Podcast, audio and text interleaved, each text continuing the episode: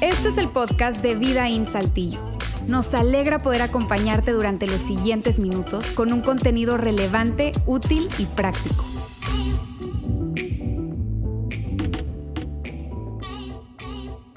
Definitivamente no hay otro rey como, como Cristo. Un rey bien diferente, bien diferente a, a todos los demás reyes. Estamos hoy en domingo de Pascua, domingo de resurrección, y probablemente puedas decir, bueno, es la misma historia, es la misma historia de cada domingo de resurrección, ya me la sé. Es una historia que en lo personal me fascina, que cada año y cada vez que, que, que la estudiamos aprendo cada vez más y más de ella. Pero es una historia que marca la diferencia de la humanidad, una historia que marca la historia de la historia. Y la semana pasada nos quedamos al término de la serie cuando Jesús dice esas últimas palabras y Jesús expira. En ese momento Jesús muere, fallece. No hay un Jesús vivo. ¿Qué sucede en ese momento cuando Jesús, estando ahí crucificado, todo golpeado, martirizado, da su último aliento? ¿Qué pasa en esos momentos? ¿Qué pasa en las horas después? En ese momento, ¿quién estaba ahí presenciando ese acto tan sanguinario? Según la historia, quien estaba ahí presente eran algunos de los discípulos, no muchos, algunos valientes que se atrevieron a esconderse ahí para ver la, la crucifixión. Había un grupo de personas, tal vez curiosos, gente que quería ver cómo estaban matando a un hombre. Estaba María, su madre, la madre de Jesús, desconsolada, viendo a su hijo prácticamente desnudo y siendo golpeado, siendo martirizado. Estaba María Magdalena. Son las personas que estaban ahí, un grupo de romanos. Pero te voy a decir también quién no estaba ahí. ¿Qué cosas no había en ese momento? En ese momento no había cristianos en la crucifixión. No había seguidores de Jesús en ese momento. No había iglesia en ese momento. No había Biblia en ese momento.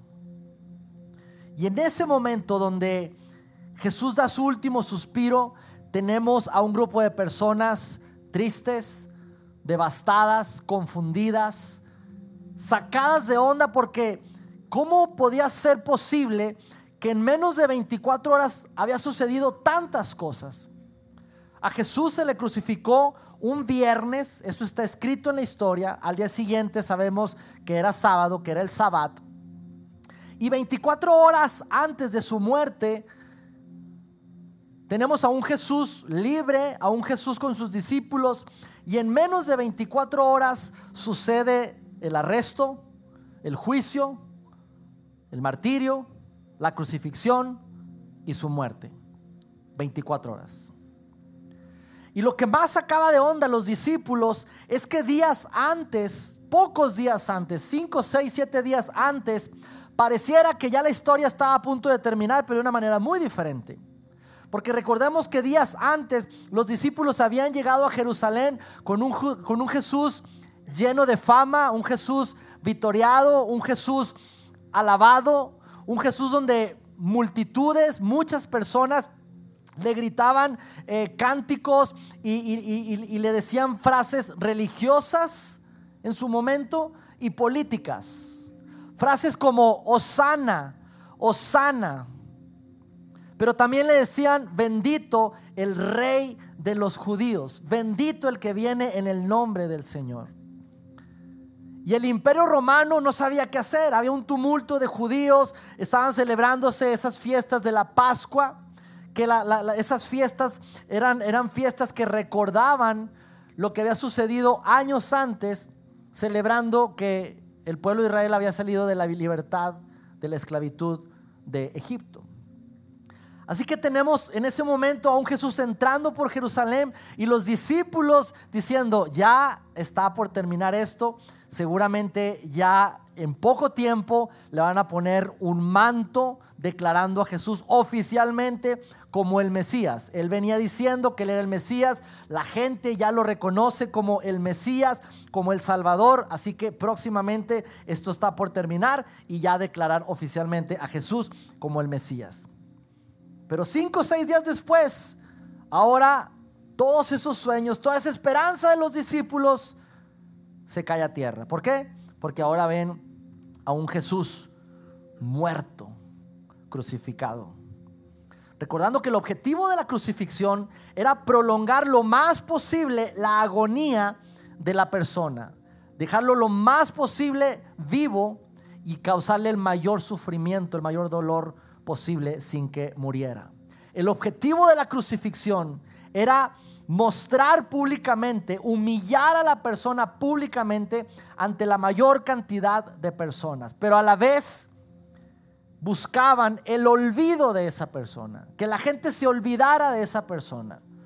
De hecho, cuando moría, después de días de agonía, cuando moría el, crucificado, lo, bajaban de la cruz y, no lo sepultaban, lo aventaban a un hueco, hay un pozo de cadáveres para que se pudrieran, para que los animales lo comieran y ahí no había personalidad, no había nada. Se olvidaran las personas de ese malhechor o de esa persona que había sido humillada y expuesta públicamente. Sin embargo, vemos en la historia un par de hombres que aparecen ahí, Nicodemo y José de Arimatea. Dos judíos que creyeron que Jesús era el Hijo de Dios y le creyeron a sus enseñanzas, pero ahora lo estaban viendo muerto. Y tuvieron compasión de él. Y fueron y hablaron con, con las personas representantes del imperio romano y decirle, hey, no seas malo, déjanos enterrar, o déjanos sepultar más bien el cuerpo de Jesús. El día de mañana es sábado, el sabbat y los judíos no hacían actividades en el sábado, así que permítenos sepultarlo antes de que llegue el sabbat. Y el imperio romano dijo, está bien, háganlo. Y José de Arimatea y Nicodemo bajan el cuerpo de Jesús muerto y lo sepultan. ¿Cuál era el objetivo de sepultarlo?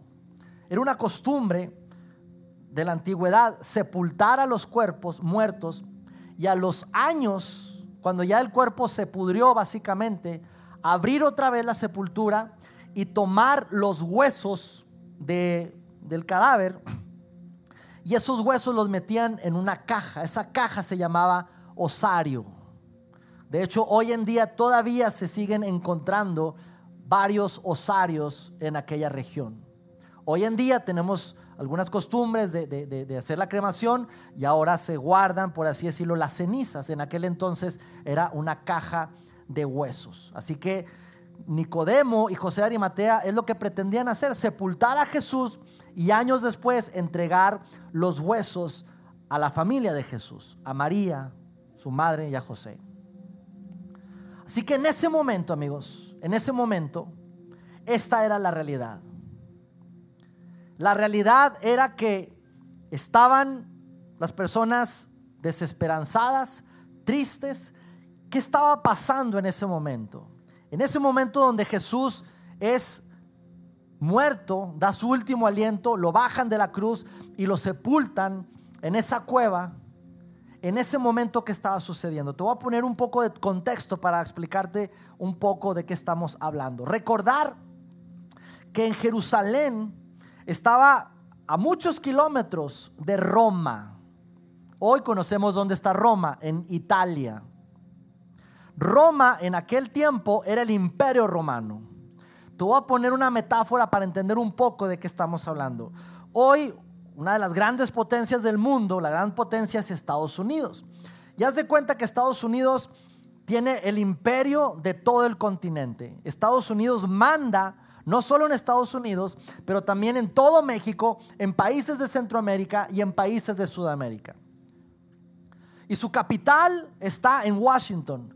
Y ahí está el mero, mero manda más, el presidente, Joe Biden, en aquel entonces el mero mero del imperio romano, esto muy pocas personas lo saben, piensan que era Pilatos, Herodes, pero el mero mero del imperio romano era Tiberio.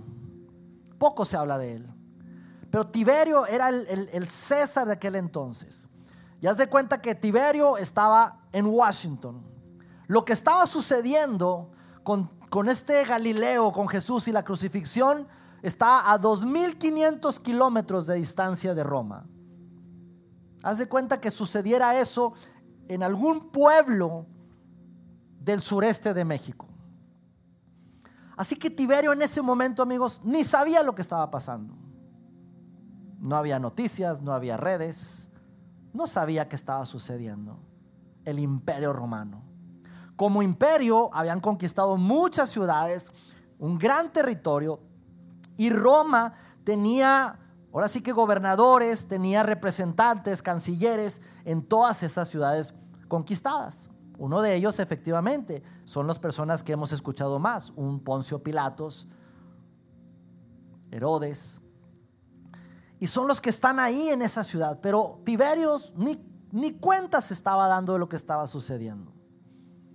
Así que en ese momento tenemos a un Jesús sepultado, a un gobierno romano que se dio cuenta en esa pequeña región, pero en la mera, mera capital, en Roma, 2500 kilómetros, ni sabía lo que estaba sucediendo.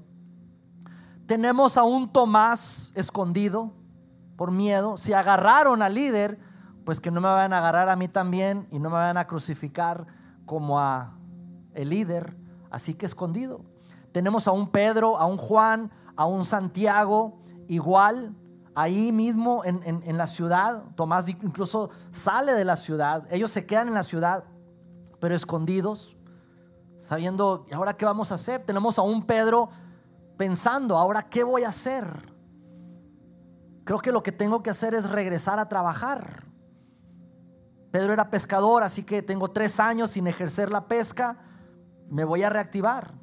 Y Pedro pensando en necesito regresar a mi antiguo trabajo. Un Mateo teniéndolo un poco más difícil, porque Mateo difícilmente iba a agarrar trabajo otra vez en base a el trabajo que tenía anteriormente, que era cobrador de impuestos. Tenemos a una María, madre de Jesús, desconsolada. ¿Cómo no si hace unas horas acababa de ver a su hijo humillado, martirizado? Una cosa horrible, horrible, horrible. Y lo curioso de esto, amigos, es que el eje central de todo esto no eran las enseñanzas de Jesús. No era lo que, lo que Jesús enseñaba, no eran los milagros de Jesús. La razón por la cual los mismos religiosos judíos crucificaron a Jesús no era por lo que Jesús hacía o por lo que enseñaba Jesús. La razón por la cual lo mataron era por quien decía que él era. Y Jesús decía, yo soy el Mesías. Yo soy el Hijo de Dios. Y eso a los líderes judíos religiosos era una blasfemia. No solamente eso, Jesús decía, yo soy mayor que Moisés. ¿Cómo? Moisés representaba la ley. ¿Estás diciendo que tú eres más que la ley? yo soy mayor que los profetas. Esa es una herejía, pensaban. Y Jesús llegó a decir, amigos, yo soy mayor que el templo. Y por esas herejías que Jesús decía, es que terminó crucificado, matando a esta persona, por quien decía que él era. Así que en ese momento, cuando Jesús está sepultado, tenemos a una María devastada, a unos discípulos temerosos, algunos escondidos, otros pensando en cómo reactivarse en otras ciudades. Tenemos a un imperio romano encabezado en esa región por Pilatos, sintiéndose en paz. Por fin terminó la Pascua de estos judíos y ya vuelve a la normalidad. Cada año es un relajo. Hoy estuvo más fuerte porque mataron, nos hicieron matar y crucificar a ese judío Galileo. Pero por fin Pilato diciendo, ya pasó este año de Pascua, por fin sintiéndose tranquilo. Una madre devastada, caos, gente no sabiendo qué hacer. Y ahí, amigos, yo quiero que hagamos una pausa. Ahora quiero que tomemos el control y adelantemos el tiempo. ¿A dónde nos vamos? Al año 27 de febrero del año 380. 380 años hacia adelante. ¿Qué sucede en el año 380? Teodosio el Grande, un emperador romano llamado Teodosio, en el año 27 de febrero del 380, firma el primer edicto donde el cristianismo ahora es la religión oficial de Roma. Donde ya el imperio romano ya no va a financiar todas las, sinagogas o, los, o, los, o, a los obispos que adoraban a diferentes dioses. Ahora hay una religión oficial y ahora ese dinero va destinado a la iglesia cristiana, a los obispos cristianos, nada más. Ahora, por algo que sucedió en esa aldea del sureste de México, la religión oficial dictada desde Casa Blanca de Washington es el cristianismo. Qué loco. ¿Cómo sucedió eso? Y quiero que tomemos el control y adelantemos la historia, adelantemos el tiempo al 9 de abril del año 2023. Hoy. ¿Qué pasa con Roma? Ahora Roma ya no es el imperio romano. Roma no, tiene el, poder del mundo.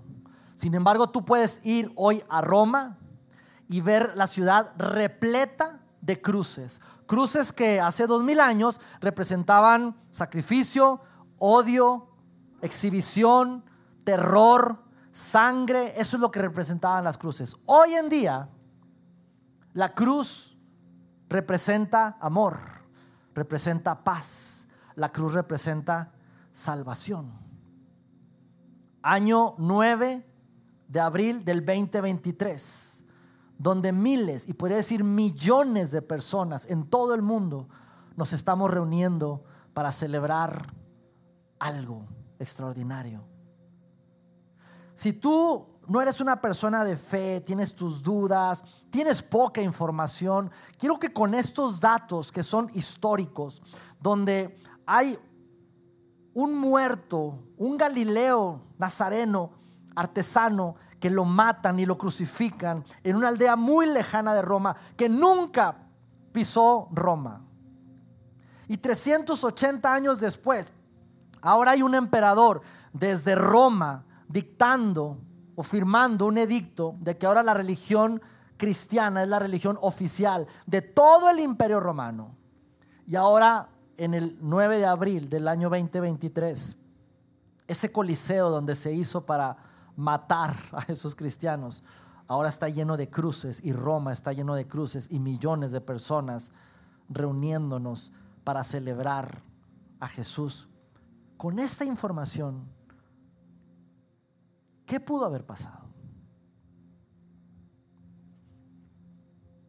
¿Qué sucedió? ¿Qué tuvo que haber sucedido para que todo eso sucediera? Tuvo que haber sucedido algo extraordinario, extraordinario, inimaginable. Algo que incluso nos suena ilógico, suena increíble, es decir, nada creíble, pero precisamente lo que sucedió es lo extraordinario por lo cual estamos hoy aquí. Y lo que sucedió fue la resurrección de Jesús. Y uno de sus biógrafos, persona que estuvo caminando muy de cerca con Jesús, es Juan.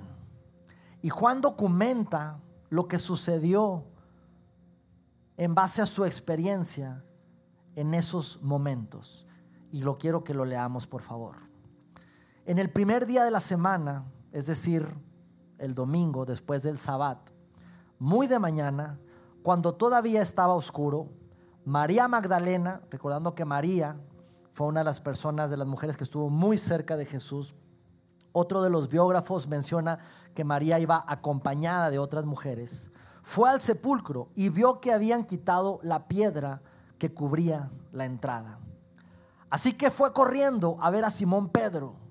María fue a la tumba junto con otras mujeres, regresan a la ciudad donde estaban algunos de los discípulos, fue corriendo a ver a Simón Pedro y ahí es donde Juan se describe a sí mismo, al otro discípulo a quien Jesús amaba. Así que Juan dice, ese soy yo. Jesús me amaba. Solo se los anoto ahí por si un día hacen una Biblia y la leen, que sepan que a mí me amaba Jesús. Y María los vio a, Pedro y al otro discípulo, a quien Jesús amaba, y les dijo, Jesús ha resucitado. No dijo eso. ¿Por qué? Porque María esperaba que Jesús hiciera lo que todos los muertos hacen. Los discípulos que estaban escondidos en ese momento, el domingo en la mañana, esperaban que Jesús hiciera lo que todos los muertos hacen. ¿Y qué es? Seguir muertos. Eso es lo que hace un muerto, seguir muerto. Sin embargo, llega María y dice, hey, alguien se ha robado el cuerpo de Jesús. María no está pensando en que ha resucitado. Alguien abrió la tumba y se lo han llevado y no sabemos dónde lo han puesto. Juan continúa diciendo, Pedro y el otro discípulo, que por cierto es el que Jesús amaba, se dirigieron entonces al sepulcro. Ambos fueron corriendo, pero como el otro discípulo, o sea, el que Jesús amaba,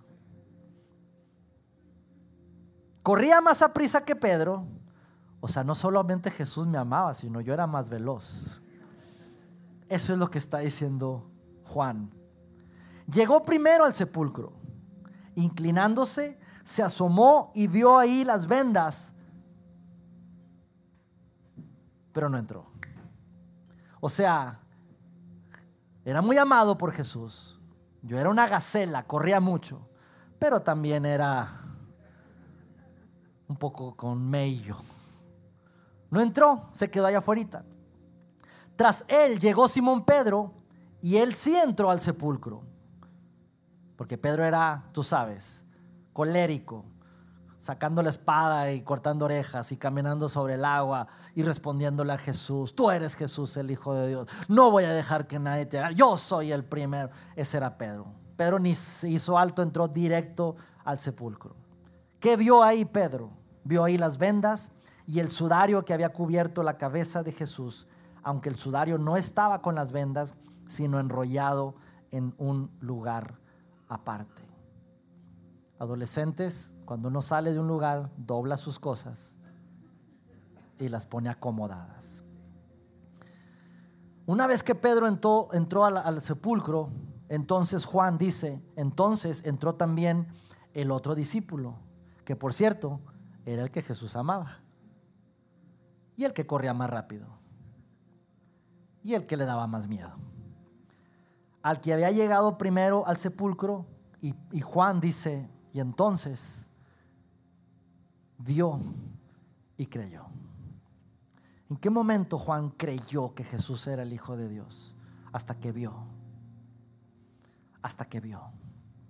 Y en ese momento, amigos, que Juan vio y que los discípulos vieron lo que había sucedido, en ese momento empezó un movimiento que no ha parado hasta el día de hoy. En ese momento los discípulos empezaron a decir, realmente es el Mesías. Y sabemos la historia, horas después que se encuentran con Jesús. No podían creerlo, ahora lo estaban viendo vivo. Pero los, los discípulos, hasta que no lo vieron a Jesús resucitado, hasta ese momento es que empezó el movimiento, no por lo que Jesús enseñó, no por las enseñanzas de Jesús, no por los milagros de Jesús, sino porque Jesús había resucitado. Por eso decimos una y otra vez, la resurrección de Jesús no es una historia que viene en la Biblia.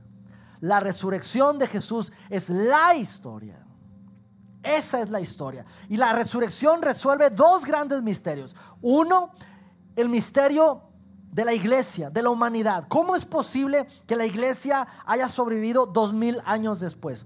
A tantas embarradas que hemos hecho, a tantos errores, tanta persecución, todo un imperio romano queriendo aplacar y queriendo opacar y, y cancelar y quitar todos los seguidores de Jesús.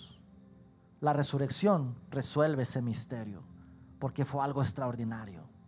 Pero no solamente ese misterio, sino resuelve un misterio personal que tiene que ver contigo y conmigo. Preguntas que tú y yo tenemos como, ¿qué onda con Dios? ¿Qué piensa Dios de mí? ¿Qué, ¿Qué, papel juego yo en la historia? ¿Qué papel tengo yo? ¿Qué propósito tengo aquí en la vida? ¿Para qué me quiere Dios? ¿Para qué yo quiero a Dios? Y Juan quiere resolver estas preguntas que tú y yo tenemos.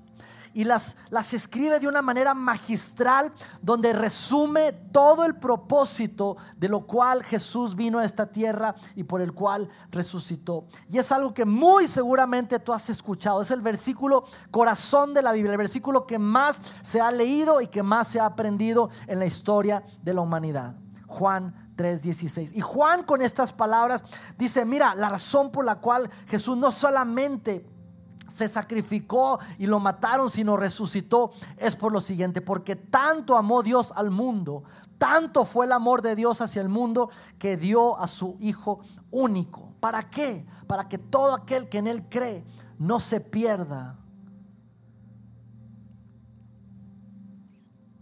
mas tenga vida eterna. Y hasta ahí muchas veces leemos ese versículo, pero Juan dice, eh, aún hay más. Y ese aún hay más es un error que como iglesia, como cristianos, como líderes espirituales hemos cometido una y otra vez. Probablemente tú seas víctima de ese error que hemos cometido. Por años hemos cometido el error de, de condenar a las personas, de señalarlas. Pero Juan está diciendo, espérate, espérate, porque si te ha lastimado la iglesia, tal vez te has alejado de Dios por, por culpa de, de personas, de instituciones, pero espérate. Porque déjame decirte que tanto amó Dios a la gente que dio a su Hijo para, para, para, poder eh, tener salvación y vida eterna. Pero la razón por la cual lo envió, sigue diciendo Juan, Dios no envió a su Hijo al mundo para condenar al mundo, sino para que el mundo sea salvo por él. Jesús no vino a condenarnos, cosa que muchas veces hemos hecho tú y yo. O nos hemos sentido condenados por alguien o por una institución. Jesús no vino a condenar al mundo, vino a salvarlo. La resurrección de Jesús no es una historia de la Biblia, la resurrección de Jesús es la historia. Y eso ese evento, la resurrección de Jesús, entonces le da sentido a muchas cosas, le da sentido a la crucifixión, le da sentido a las enseñanzas de Jesús, le da sentido a, que Él es un rey diferente, un rey muy diferente a cualquier rey conocido. Un rey que, se, que se, inclina, que se pone sobre sus rodillas y lava los pies a otras personas. Un rey diferente que perdona a los enemigos. Un rey diferente que, que da toda su gloria para el más pequeño de nosotros. Todo su poder y majestad lo entrega al más insignificante de nosotros. Un rey que ama, un rey que, que toca a las personas enfermas. Personas que tenían antes lepra, que eran intocables. Es un rey que va y los abraza. Un rey que aguantó burlas, golpes, maldiciones por amor. Un rey que muestra toda su misericordia para perdonarte a ti y para perdonarme a mí. Esa es la razón por la cual Él es un rey diferente. Y es la razón por la cual hoy estamos celebrando su resurrección. Gracias Dios. Gracias Dios porque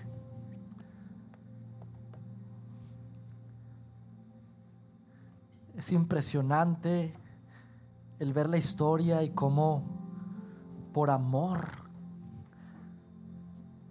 por amor a nosotros, tú hiciste ese, sacrificio tan grande. Pero no quedó ahí, porque si te hubieran crucificado y hubieras hecho ese sacrificio y, te hubieran sepultado y, y, tu cuerpo estaría todavía ahí, no, no estaríamos aquí. No hubiera Biblia, no hubiera movimiento, los discípulos no hubieran creído, simplemente hubiera sido un buen hombre, un buen maestro, un buen líder espiritual, un buen líder religioso. Pero tú hiciste algo extraordinario, Dios. Resucitaste y en ese momento venciste a la muerte. Y en ese momento empezó todo un movimiento que hasta el día de hoy, Dios, seguimos creyendo que tú eres Jesús, el Hijo de Dios. Y hoy queremos reconocerte como eso, Dios. Pero no queremos quedarnos aquí, Padre. Porque la verdad es que hay mucha gente que cree en ti, mucha. Pero tú nos has invitado a algo más, donde todo cobra sentido, Dios tus enseñanzas, lo que tú hiciste, el papel que juegas en nuestras vidas, entender el amor de Dios. Y tú nos invitas a seguirte. Porque no se trata de tus enseñanzas, se trata de ti, Jesús. Y la invitación que nos haces es seguirte. Y eso significa que ahora nuestras vidas puedan depender 100% de ti todo lo que somos, todos los días. No es solo en, ah, yo creo, está bien, tal vez haga una oración de fe. Dios, eres el Hijo de Dios, eres mi Salvador. Gracias por tu perdón. Amén. Sino se trata de todos los días seguirte, todos los días rendir nuestro trabajo, nuestros estudios, nuestras finanzas, nuestra familia, nuestras habilidades, nuestro tiempo todo lo que somos.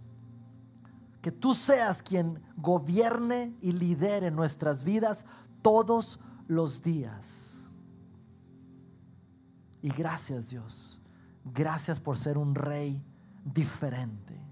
Porque no hay otro rey como tú. Gracias Dios.